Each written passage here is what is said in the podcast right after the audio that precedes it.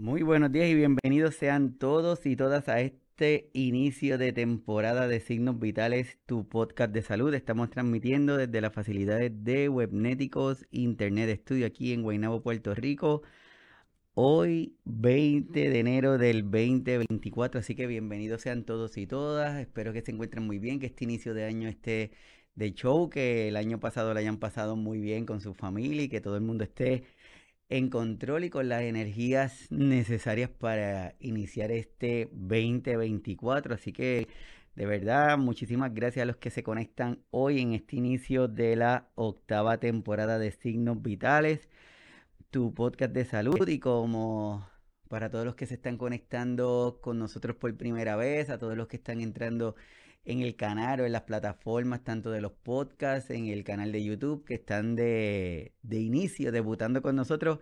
Pues mi nombre es Iván Rodríguez Colón, soy médico de familia y desde Puerto Rico desarrollamos este programa con la intención de llevar información de una manera tranquila, honesta, sencilla, pero que sea de interés para cada uno de nuestros cuidadores, cuidadoras, pero para las personas en general. Así que bienvenidos sean todos y todas.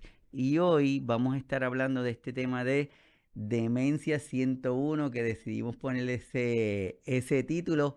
Primero para iniciar el año, segundo para reforzar esta parte que es tan importante que nosotros tengamos claro lo que significa la demencia, lo que significa este grupo de síntomas, de signos y nos llevan a unos diagnósticos, que es importante que todas las personas que se están conectando, que están entrando, están debutando con estas condiciones, lo podamos entender de forma adecuada, porque si lo entendemos de forma adecuada, nuestro trabajo, nuestra labor, nuestro desempeño lo vamos a hacer de una mejor manera. Así que para todos los que están conectados, bienvenidos y bienvenidas. No se retiren que esto apenas comienza.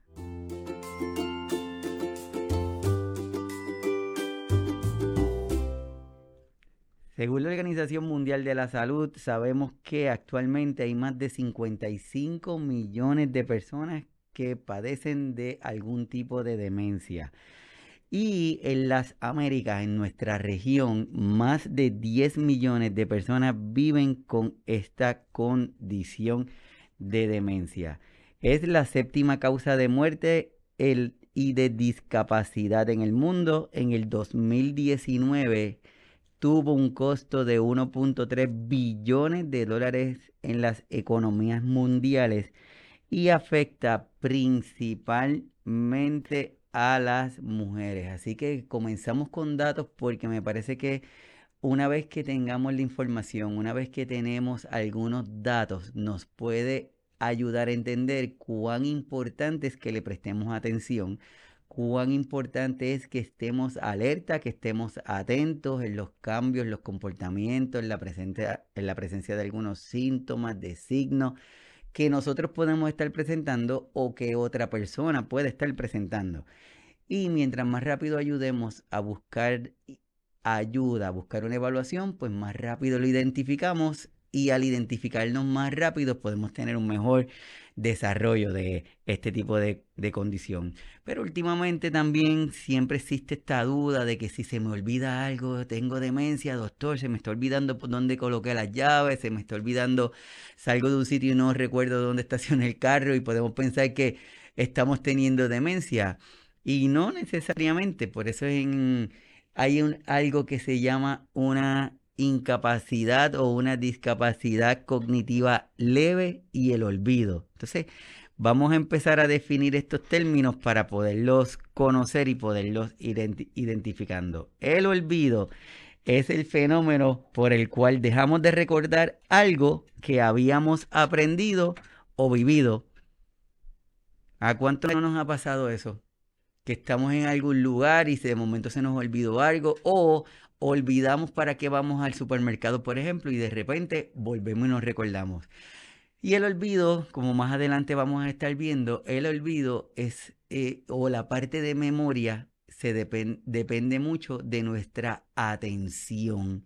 Y en ocasiones estamos haciendo algún tipo de actividad y viene alguien y nos dice, oye Iván, voy a colocar esto en tal sitio para que me lo recuerdes, pero yo estaba prestando mi atención a otra cosa y quizás le dije, sí, está bien, no te preocupes. Pero después de un ratito no me acuerdo porque es que no le presté atención. Así que es súper importante el tener identificado lo que es el olvido, que es un fenómeno por el cual dejamos de recordar algo, pero probablemente lo vamos a recuperar, nos vamos a acordar en algún momento.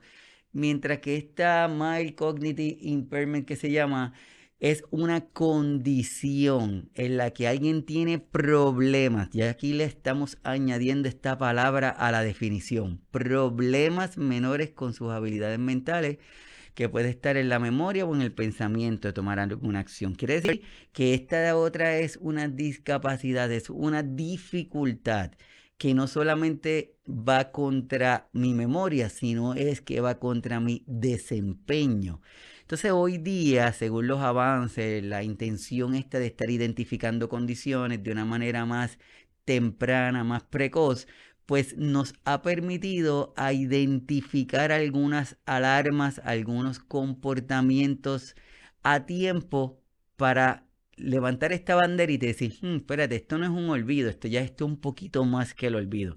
Y parte de esos, de esos asuntos los vamos a estar presentando hoy porque la intención de hoy es crear esta, hacer este, e, esta revisión de síntomas, esta revisión de concepto. Y para todos los que están conectándose por primera vez al canal, que están buscando información, pues es darle esta información adicional para que probablemente se sientan más tranquilos porque pueden identificar y pueden saber lo que le está pasando y los puede llevar a, que busquemos más ayuda. En el canal también, en algún momento presentamos un episodio en donde hablamos de lo que son los olvidos y se llama así, olvidar es normal. Les invito a, que se acerquen al canal de YouTube en donde está presente. Este fue con el señor Rafael Babilonia hace hace algún tiempo, pero de verdad que la información está súper, súper, súper espectacular y les invito para que se muevan por el canal para que lo puedan, para que lo puedan disfrutar, porque sé que les va a sacar de provecho. Pero ¿a qué vinimos? Demencia, esa palabra que la escuchamos, esa palabra que las dicen continuamente, esa palabra que de una manera u otra, el hecho de que la escuchamos nos asusta, porque tenemos una idea predeterminada de lo que puede ser la demencia, porque creemos que sabemos lo que significa. Y muchas veces esa idea de que creemos lo que significa la demencia nos puede llevar a que retrasemos el diagnóstico oficial de la condición, porque como nos asustamos, pues no queremos que nos digan, no quiero saber no quiero que me enterarme que tengo esa condición, por lo tanto yo debo tener otra cosa y le seguimos dando larga como decimos aquí en Puerto Rico.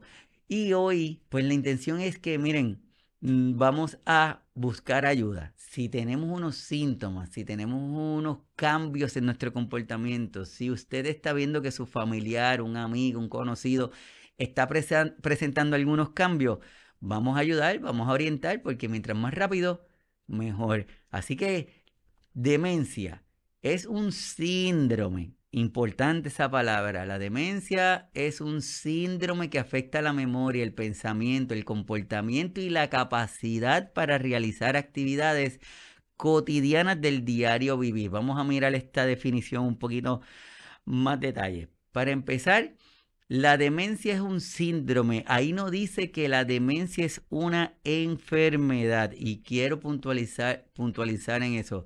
La demencia no es una enfermedad. La demencia es un conjunto de signos y síntomas. Y por eso es que se le conoce como un síndrome que nos llevan a hacer un cambio en nuestros comportamientos. Se nos puede alterar tanto la forma de razonar, de pensar, de captar la información y que se nos quede guardado en nuestra mente.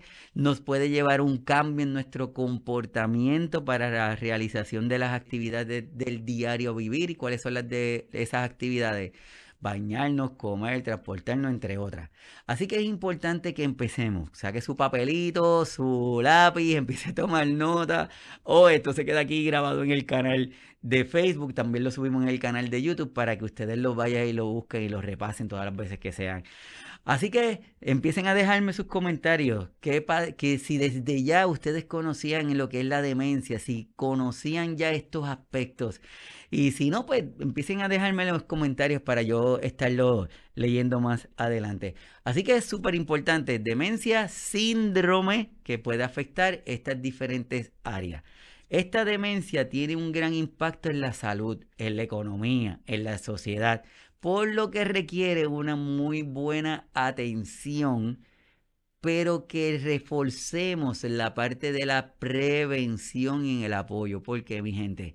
Porque como hablamos en, en la información anterior, es un grupo de signos y síntomas que me pueden alterar el desarrollo de mi diario vivir pues vamos a imaginarnos que es una persona que todavía está en su época productiva, que trabaja, que empieza a tener algunos cambios en su comportamiento que le afectan a desarrollar sus tareas del trabajo. Pues definitivamente vamos a tener un, un impacto en la economía de esa persona. Pero también vamos a tener un impacto en la sociedad, porque es una persona productiva que no va, que va que lo tenemos que hacer una transición a otra área para recibir un tratamiento en muchos casos, ¿verdad? Pero también hay un impacto en la familia, porque probablemente esa persona era quien le llevaba el sustento de su casa y ahora mismo pues se va a ver afectado.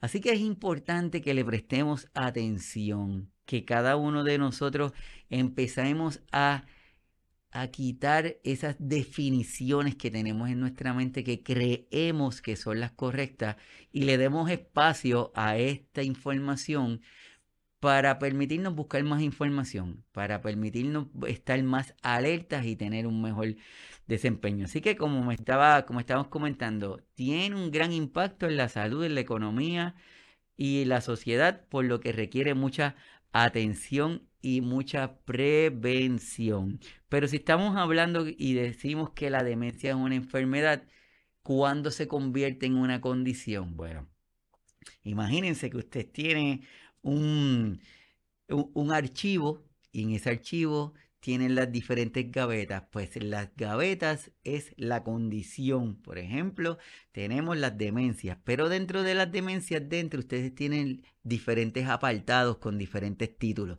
Y a uno se va a llamar demencia por Alzheimer, otra se va a llamar demencia vascular, entre otras. Así que la demencia es el término general. Y luego hay diferentes tipos de demencia que hoy no vamos a hablar todas porque son muchísimas las tipos de demencia. Solamente le vamos a prestar atención a, aquellas que entiendo que son las más frecuentes, pero invitándolos a cada uno de ustedes a que busquen información de lo que es cada una de las demencias. Pues vamos a empezar con la que probablemente es más conocida. Vamos a comenzar con la que probablemente es la que más hemos escuchado, que es la famosa enfermedad del Alzheimer. Ese título que todo el mundo dice, es que tengo el alemán. No sé si ustedes lo han escuchado ese, ese término. Si lo han escuchado, déjenmelo escrito. Déjenmelo escrito. Es que tengo el alemán cuando se le empiezan a olvidar cosas. Pues no. La demencia por el Alzheimer sí es una de las, de las enfermedades o es la, la condición de demencia más frecuente que hay dentro de las demencias. Puede contribuir entre el 60 al 70% de los casos de demencia. En la región de las Américas, que es donde nos estamos concentrando, porque es nuestra realidad, donde estamos mirando, en la región de las Américas, más de 10 millones de personas viven con demencia tipo Alzheimer en la región de las Américas, más de 10 millones de personas viven con demencia tipo Alzheimer. Hay, hay gente que dice, es que ahora lo están identificando más que antes o es que ahora hay más personas con demencia. Bueno, probablemente es que ahora tenemos más herramientas o con el transcurso de la tecnología, con el transcurso del desarrollo de, de las nuevas técnicas para llegar a diagnósticos, con el transcurso de que tenemos profesionales de la salud más calificados, con personas como cada uno de ustedes que se conectan aquí para, para entender esto, esta dinámica y estos temas, que buscan información, se orientan al ir a recibir una atención de una manera precoz, pues lo podemos identificar y por eso podemos ver que ahora hay más que antes, pero ya sabe que eso es ahí como que un paréntesis, eso pudiera ser que antes la cantidad fuera gigante, pero como no se identificaban, pues pasaban por desapercibido. Así que en las Américas tenemos esta cantidad de personas con este diagnóstico, pero lo que está, lo que, lo que queremos enfocar, lo que queremos puntualizar, lo que queremos que cada uno de nosotros pongamos nuestro granito de arena es para atacar esta estadística que está ahí, que dice que se estima que cada 20 años se duplicará el número de personas con la condición de Alzheimer. Así que a, este punto es que queremos atacar. Queremos que esta estimación falle, que no sea de esa forma, que sea muchísimo menos. ¿Pero por qué? Porque lo logramos, logramos identificar condiciones o signos o síntomas o alertas para evitar llegar al diagnóstico. Y hoy vamos a estar hablando de algunos aspectos que podemos, que podemos establecer para ayudar a minimizar esta estadística. En el 2019 la demencia por Alzheimer se clasificó como la tercera causa de muerte en las Américas. Tanto es así que por eso es que se dice que la demencia es una de las mayores pandemias que hay porque está en el mundo. Y si no se le presta atención y si esto va a continuar y en lugar de duplicarse cada 20 años, puede ser que se duplique cada 15, que se duplique cada 10, que es lo que no queremos, queremos que sea lo contrario. Y si ven esa estadística que acabo de presentar, dice que es en el 2019, no es en el 2010, 2005, en los 2000, no, no.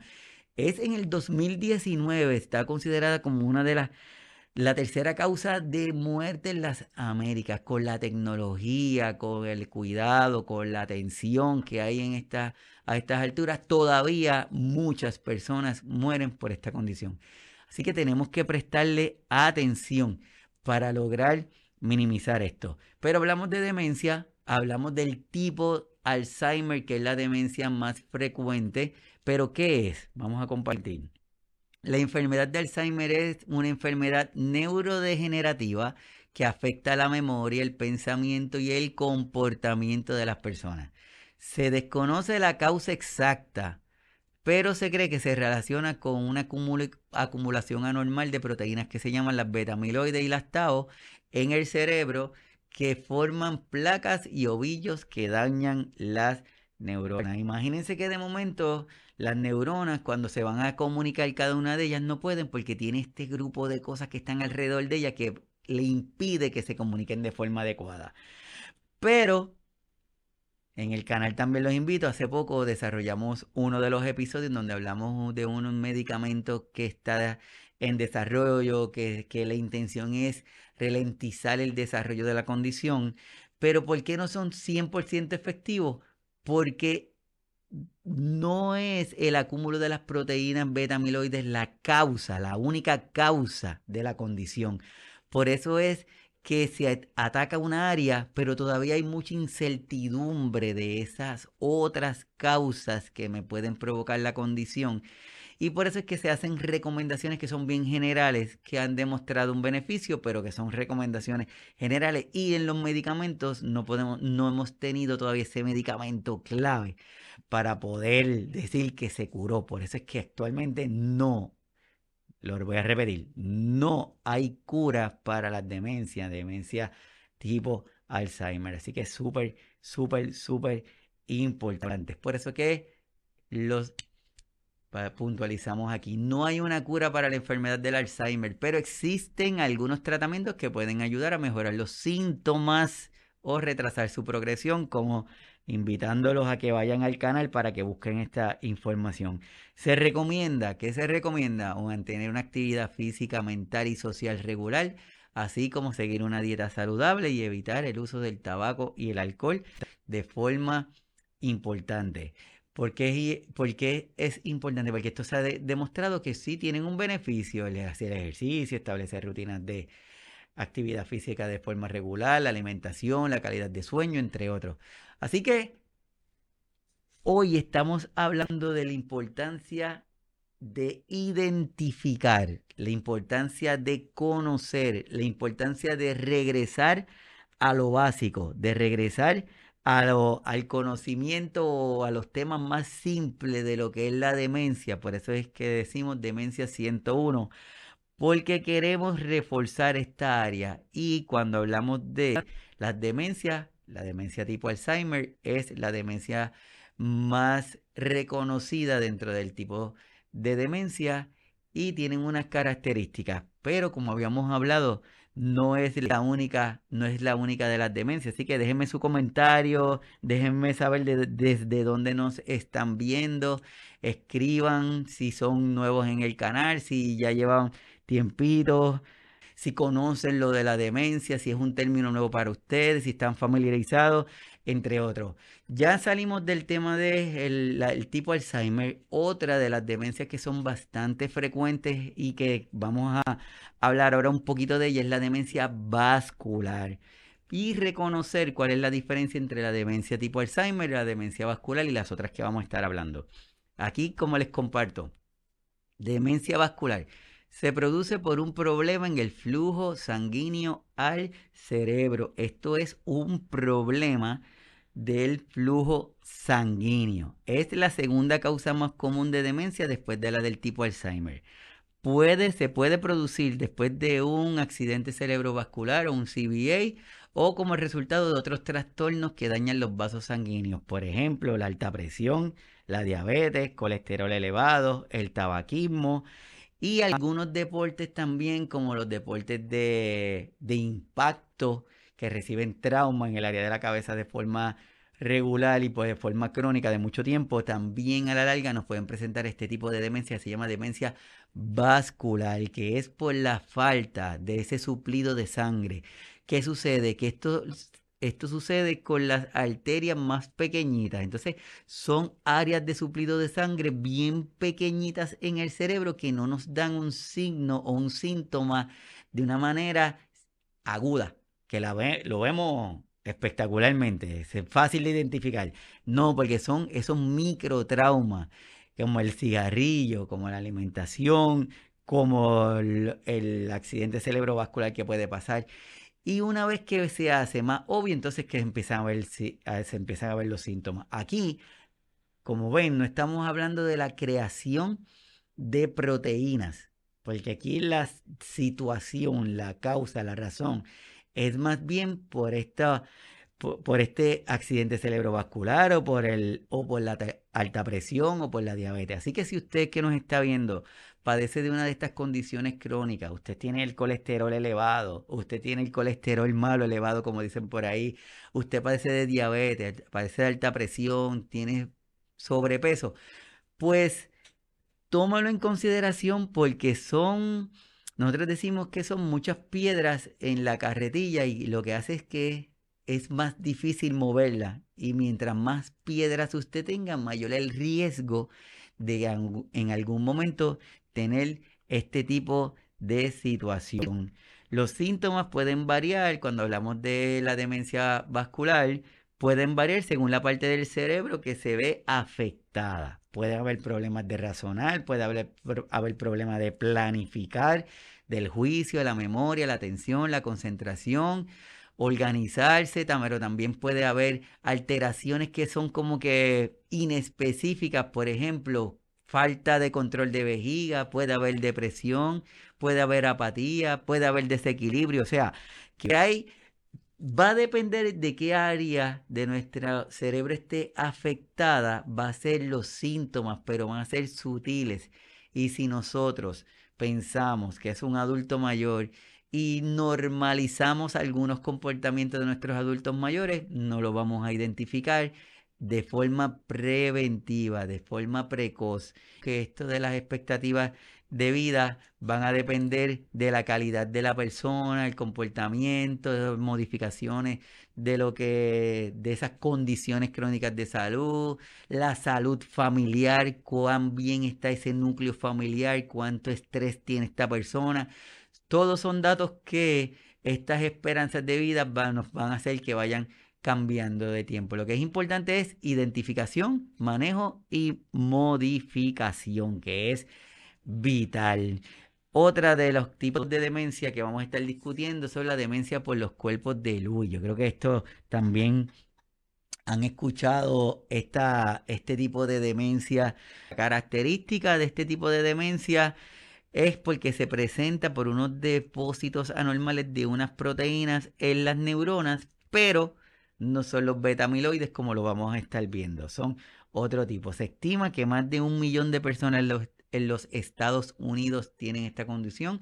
Se produce por la acumulación anormal de proteínas llamadas alfa-cinecleína o cuerpos de luz en las neuronas del cerebro que causan el deterioro y su muerte. Por eso es que decimos que en este caso, en este caso es por el acúmulo de otra proteína, pero no son las beta-amiloides de las condiciones del el Alzheimer. Por eso hablamos al principio que los medicamentos, los tratamientos que se están desarrollando, que van atacando a esta producción de las proteínas beta amiloides, de las tau, pues de momento se veían que afectaban ese, a esa producción, pero las condiciones de demencia seguían. Y es por este tipo de situación, porque no es exclusiva, la causa de la proteína beta-amiloide ni la tau no es la causa exclusiva de que producen las condiciones de demencia. Uno de los datos o una de las síntomas característicos cuando estamos hablando de personas que tienen demencia de cuerpos de Lewy es que son las alucinaciones visuales son bastante importantes. Una queja bastante importante en este grupo de personas que tienen esta condición. Empiezan a ver cosas, empiezan que no existen, que no están, pero para ellos están y esto le provoca ese comportamiento alterado que se desorientan, eh, se pueden poner alterados, se pueden aislar porque empiezan a asustarse ellos mismos, empiezan y dicen, pues yo no voy a salir para ningún sitio porque yo no sé lo que me está pasando. Es por eso que es importante el que conozcamos, el que conversemos, y el que identifiquemos estos síntomas a tiempo. Pero también en este tipo de demencia pueden haber trastornos en el movimiento similares a las condiciones de Parkinson, como la rigidez, el temblor, la lentitud, problemas de equilibrio. Y en este aspecto quiero volver a reforzar la importancia de la identificación, de que comunique lo que siente. Si usted lo está sintiendo, comuníquelo. Si usted es el cuidador, la cuidadora de alguno de los pacientitos, si usted es el cuidador o la cuidadora de alguna otra persona, si es el compañero, si es el familiar y nota cambios, es importante que se comuniquen y se lleven a un profesional que los evalúe de forma adecuada. ¿Por qué? Porque podemos caer en la trampa del etiquetarnos, en la trampa de que si tiene rigidez, tiene temblor, habla lento, habla bajito, pues Parkinson. No, no, no necesariamente. Por eso es que es vital el análisis, la evaluación, la identificación de estos síntomas y la evaluación profunda de un profesional para que nos guíe de forma adecuada y poder identificar qué es lo que nos está provocando ese síntoma, esa, esa situación, como aquí le estamos viendo. No tiene cura, pero se pueden utilizar medicamentos para aliviar algunos síntomas, como es el mantener la actividad física, la actividad mental, la una actividad social de una manera regular. Estas son las recomendaciones que vamos a ver estándar. El no, no aislarse, el compartir, el hablar, el dialogar, el disfrutar. Si a usted le gustaba ir a la playa, vaya a la playa. Si a usted le gustaba salir a la plaza y hablar con sus amigos, vaya a la plaza y hable con sus amigos. No se aísle, porque al aislarse eh, hace que estas condiciones le dan más espacios para que se desarrollen de una manera más, pero más rápido. Así que independientemente tengan o no tengan cura. Y como les dije que hace algún tiempo estas condiciones han ido identificándose, ha tenido algún revuelo, esta fue la condición que el actor Robin Williams tuvo, que todos conocemos cómo terminó, pero él inicialmente, como lo estaban manejando, eran por depresión, porque estaba deprimido. Estaba deprimido, le estaban dando medicamentos y los medicamentos no le funcionaban. ¿Por qué? Porque porque no lo pensamos, no pensamos que tenía esta condición. Pensamos de que era, pues estaba deprimido, pero cuando luego evalúan, identifican, buscan más detalles, miran lo que está pasando, descubren que lo que él tenía era esta condición. Una condición de demencia por el cuerpo de Luis, como ya la acabamos, la acabamos de discutir. Así que es importante, volvemos. Hoy estamos hablando de demencia 101 con la intención de hablar de este tipo de, aspectos, con la intención de que, se, de que se lleven la importancia de reconocer, de identificar, de acudir a tomarse y buscar una, una evaluación en todo momento, una evaluación profesional para que puedan identificar la causa del síntoma o del comportamiento que cada uno de nosotros estemos presentando. Así que sigan dejándome sus comentarios para poderle compartan el contenido, compartan con las diferentes personas para que cada para que cada vez sean más personas que tienen acceso al mismo y de esa forma podemos seguir poniendo nuestro granito de arena para que estos temas, estas situaciones la conozcamos, pero pero solicitándole que la información que le estamos brindando siempre la validen, busquen en fuentes que sean, que sean reales, que sean de confianza, que, que usted se, sepa que está haciendo una fuente adecuada, ¿no? Cualquier cosa que pusieron en el internet. Así que ya hablamos de las demencias Alzheimer, ya hablamos de las demencias de cuerpos de Luis, hablamos de la de, y ahora vamos a estar hablando de este otro tipo de demencia que se conoce como la demencia frontotemporal, demencia frontotemporal. Esta afecta principalmente los lóbulos frontal y temporal del cerebro. ¿Qué es, qué es eso? Como esta imagen que le estamos presentando ahí, ven que en el medio es como si hubiera una línea que divide, pues esa línea divide esas dos áreas, se le conocen hemisferio, el hemisferio derecho, el hemisferio izquierdo. Y cada hemisferio tiene, hay unas zonas que se identifican, el área frontal, frontal de frente, pues imagínense que esa es la área de la frente, la temporal más hacia los lados, occipital es hacia la parte de atrás. Pues en el caso de este tipo de demencia frontotemporal, las áreas de esos hemisferios que afectan en la parte del frente y unas áreas laterales. ¿Qué sucede? En esa área es donde hay muchos de nuestros códigos de comportamiento. Pues si no hay un buen funcionamiento de ellas, pues los síntomas van a estar relacionados con cambios en donde en nuestra personalidad, en nuestra conducta y en nuestro lenguaje. Esta se produce por una degeneración progresiva de las neuronas en estas áreas que habíamos hablado hace unos segundos atrás, que pueden provocar unos cambios dramáticos en esta personalidad, en el lenguaje, en el habla, en el movimiento. ¿Qué es importante? ¿Por qué es importante esto conocerlo, mi gente? Porque ya estamos viendo que depende del área que esté afectada, es lo que vamos a estar presentando. Y en ocasiones, este grupo de personas que empiezan con síntomas son aquellos que su comportamiento no es que se le olvida, no es que no sabe dónde está, no es que llega a un sitio y no sabe qué era lo que iba a comprar, no es eso. En este tipo de personas, lo primero que se nos va afectando es su comportamiento, que no, que no pueden controlar en dónde están y se tornan de una manera agresiva. Quizá era una persona que no decía malas palabras y de momento empieza a hablar palabras difíciles en sitios que no son lo adecuados. Puede ser que tengan un comportamiento desinhibidos, que quieran hacer cosas cuando antes ustedes los veis y dicen, pero ¿qué, qué, qué es lo que le pasa a Iván? Si es que, es que él no es así. También la forma de hablar, entre otros. Así que en este tipo de demencia frontotemporal van a haber algunos subtipos. Los más comunes son, van a estar presentando apatía, desinhibición, la pérdida de empatía, que ya alguien se cae y se empiezan a reír de forma descontrolada porque esa persona se cayó. Son compulsivos que pueden empezar a comprar cosas de forma compulsiva, dificultad para nombrar objetos, pérdida del significado de las palabras, pero también miren qué interesante, rigidez muscular. Y cada vez que hablamos de rigidez, ¿en quién pensamos? Así me invito, como ustedes lo acaban de decir.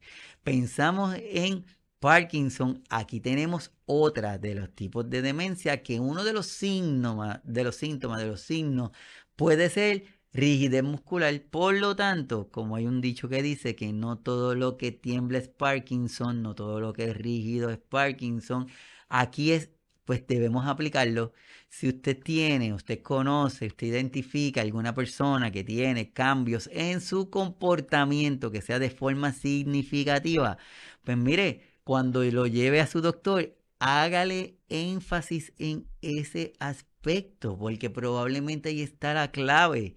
Pero si no lo dice, si lo que dice es que no, es que ese le hace difícil caminar, es que ya yo lo veo como si estuviera más tenso, entre otras cosas, pues probablemente nos vamos a tardar más tiempo en identificar la causa, en identificar el diagnóstico más certero para esa persona y si mientras más nos tardamos, más tarde comenzamos un tratamiento adecuado. Así que es súper, súper, súper importante que lo tengamos presente.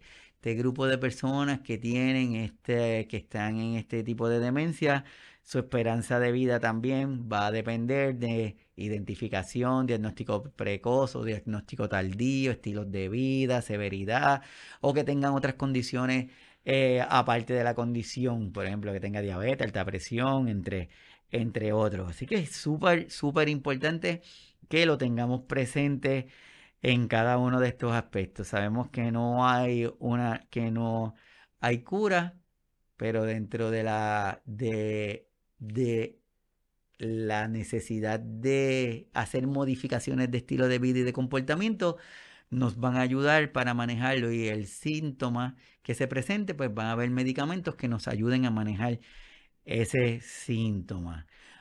Y otra de las demencias que quiero compartir con cada uno de ustedes es la famosa la demencia por la enfermedad de Parkinson. Sí, así mismo como ustedes lo están escuchando.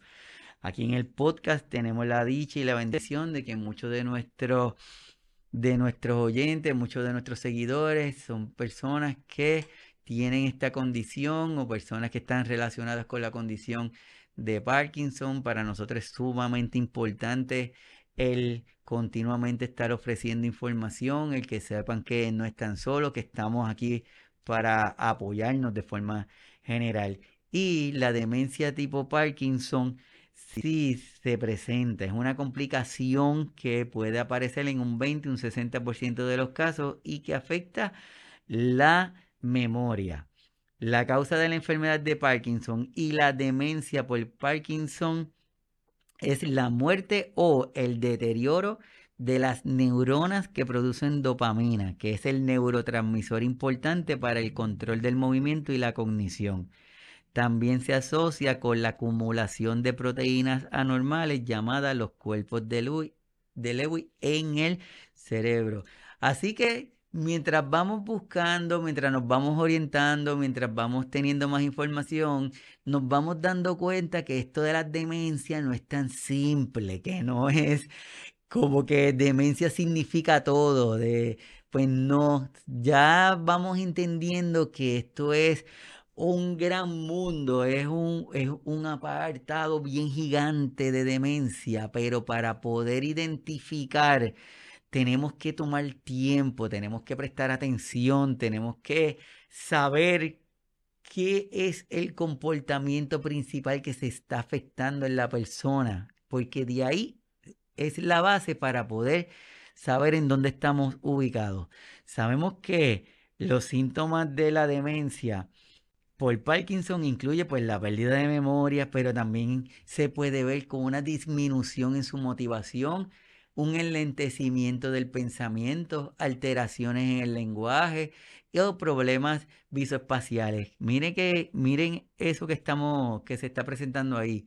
Los síntomas de demencia en Parkinson, disminución de motivación, enlentecimiento del pensamiento, alteraciones del lenguaje y problemas visoespaciales. Probablemente si tenemos un pacientito que tiene la condición de Parkinson y de momento lo empezamos a ver más lento, podemos pensar, o es que la condición está avanzando o es que está deprimido. En algún momento pensaríamos en demencia.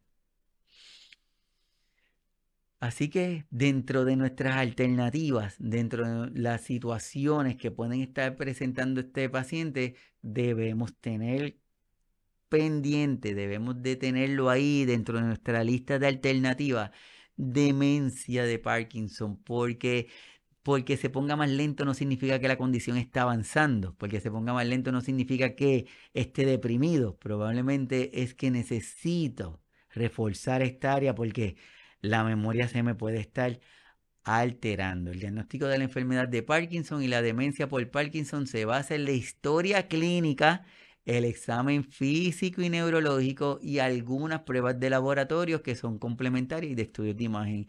Esa última parte, eso que estamos hablando aquí, mejor dicho, es, se basa en la historia clínica, examen físico y neurológico, el uso de pruebas y laboratorios de forma complementaria, es para todo. Es para todo, pero empezamos por historia clínica, examen físico y neurológico importante, es historial, por eso es vital que usted, si conoce a la persona, cuando lo lleve a buscar una ayuda o una evaluación médica, que usted diga cuál es el cambio, dónde está viendo la parte más esencial de ese cambio en su, en su rutina, en el comportamiento de la persona. No solamente en la memoria, ah, es que se lo olvidó, no, no.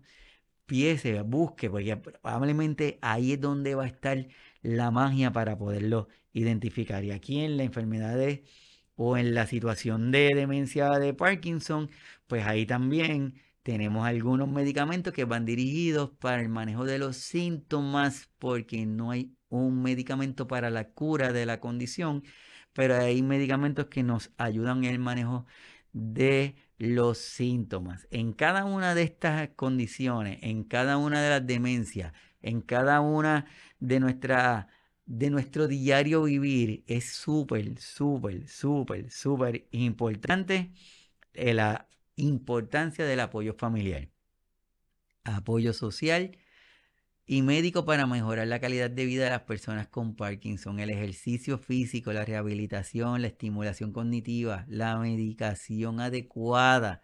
Son, son algunos de los factores importantes que nos van a ayudar en el manejo de la condición de base y la condición de demencia. Y eso es para todas las condiciones.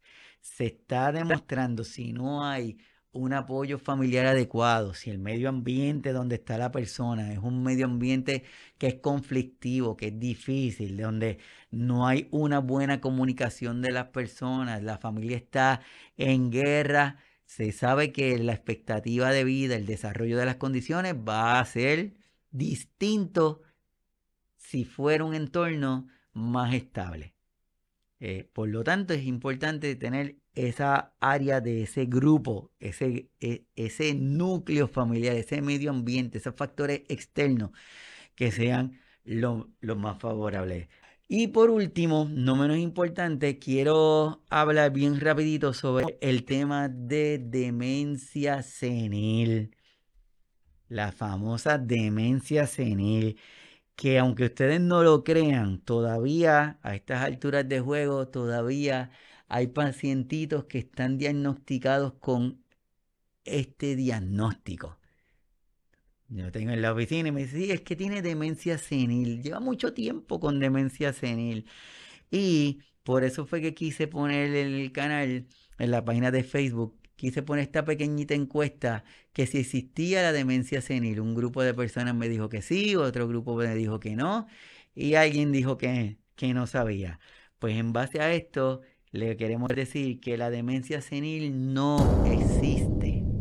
No existe. Si usted es nuevo en el canal, le estamos dando la bienvenida y una de las primeras asignaciones que tiene es entender que la demencia senil no existe porque le estamos atribuyendo la situación de la demencia a la edad y no necesariamente la edad le provoca la demencia, como vimos en los ejemplos que estamos presentando. Tenemos a, un Robert, a Robin Williams en la frontotemporal, tenemos a otro de los famosos Bruce Willis que tiene esa la condición.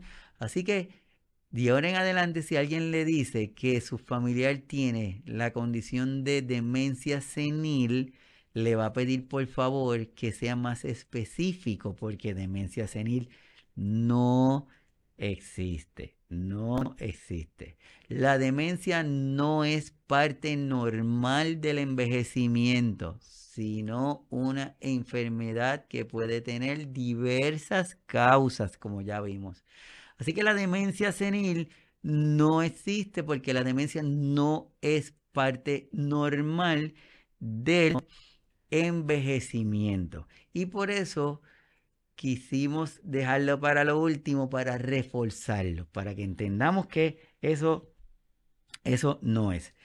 Así que continúen dejándome sus comentarios si usted tiene su familiar que todavía lo están diagnosticando con demencia senil, si conoce de alguna persona que tiene el diagnóstico de demencia senil a estas alturas, pues usted muévase, vaya, vaya orientando. Y antes de terminar, quiero darle algunos, algunos signos, algunos signos de alarma. Por si acaso usted conoce a alguien que esté presentándolo, pues para que empiecen a buscar información. Lo primero, la pérdida de memoria, pero como hablamos, no todos los olvidos son demencia, ni Alzheimer, ni otras de las condiciones. Si usted empieza a tener pérdida de memoria, en donde no puede recordar en ningún momento lo que, a lo que fue, que usted llega a un sitio, no se recuerda dónde dejó el carro, pero no puede, no, no es una imagen que no vuelve donde usted dice recuerda, pues eso es un momento de alertarnos. Si usted es contable y todo el tiempo estaba haciendo cosas con números y de repente empieza a olvidar hacer sumas, pues eso es una alerta y una alarma que debemos de estar pendientes. Los problemas de lenguaje, no siempre las demencias como vimos hoy en, e, en este episodio, no se dan por pérdida de memoria, a veces es por pérdida de lenguaje. Entonces se nos hace bien fácil decirle a alguien, mira, tráeme esto, tráeme aquello, tráeme lo otro, y no lo decimos por su nombre. Si empezamos a olvidar los nombres de los objetos, es otra de la alarma. La desorientación, tanto temporal como espacial. Yo puede ser que vaya a un sitio y me desubique. No me acuerde cómo llegar a, cómo salir del sitio, pero debo lograr hacerlo. Si me pasa de forma recurrente, debo buscar ayuda porque no me puedo quedar de esa forma. Que empecemos a colocar cosas donde no van, que de momento usted vaya a su refrigerador y tenga una de las llaves para el carro dentro del refrigerador o el teléfono esté en un cuarto, en una gaveta o en otro sitio donde normalmente no debe estar, pues esos son signos de alarma que debemos de prestarle atención. Problemas para, para planificar, cambios en la personalidad. Si hay una persona que siempre era bien organizadita, en la casa lo tenía todo de show y de momento usted va y la visita y lo tiene todo regado, es una alarma. Si es alguien que siempre ha sido así, pues no, pues eso es, no, es lo normal. Pero alguien que era bien organizado y ya no lo es, pues entonces hay que hay que estar pendiente. Y una persona que se le haga difícil el realizar sus actividades del diario vivir, que llevaba sus cuentas y ya no lo logré hacer, que siempre tenía todas sus cuentas pagas al día y de momento empieza a recibir cartas de que no reciben el pago, que, que se deje de bañar con la frecuencia que lo hacía, cambios en el comportamiento, cambios en la realización de sus actividades del diario vivir debe ser una alarma para cada uno de nosotros identificarlas y pedir y solicitar que sea evaluado por un profesional para comenzar ese análisis y esa evaluación. Así que a todos los que están conectados, muchísimas gracias. Este estamos de estamos haciendo, estamos contentos por este inicio de la octava temporada de Signos Vitales. Después, eh, cada temporada nos trae cositas nuevas, cada temporada nos permite poner nuestro granito de arena en esto del cuidado, en esto de darle voz de darle visibilidad a nuestros cuidadores, a nuestras cuidadoras, pero también a los familiares de las personas, nos ayudan a darle visibilidad a los pacientes, a esa persona que tiene la condición, nos ayuda a darle visibilidad también. Y gracias a cada uno de ustedes que los sábados se conectan con nosotros para poder hablar de, estos temas. A cada uno de ustedes que en este tiempo de receso navideño tuvimos que se mantuvieron pendientes al canal, muchísimas gracias a cada uno de ustedes que se siguen conectando a las plataformas, a los podcasts, a los, al canal de YouTube.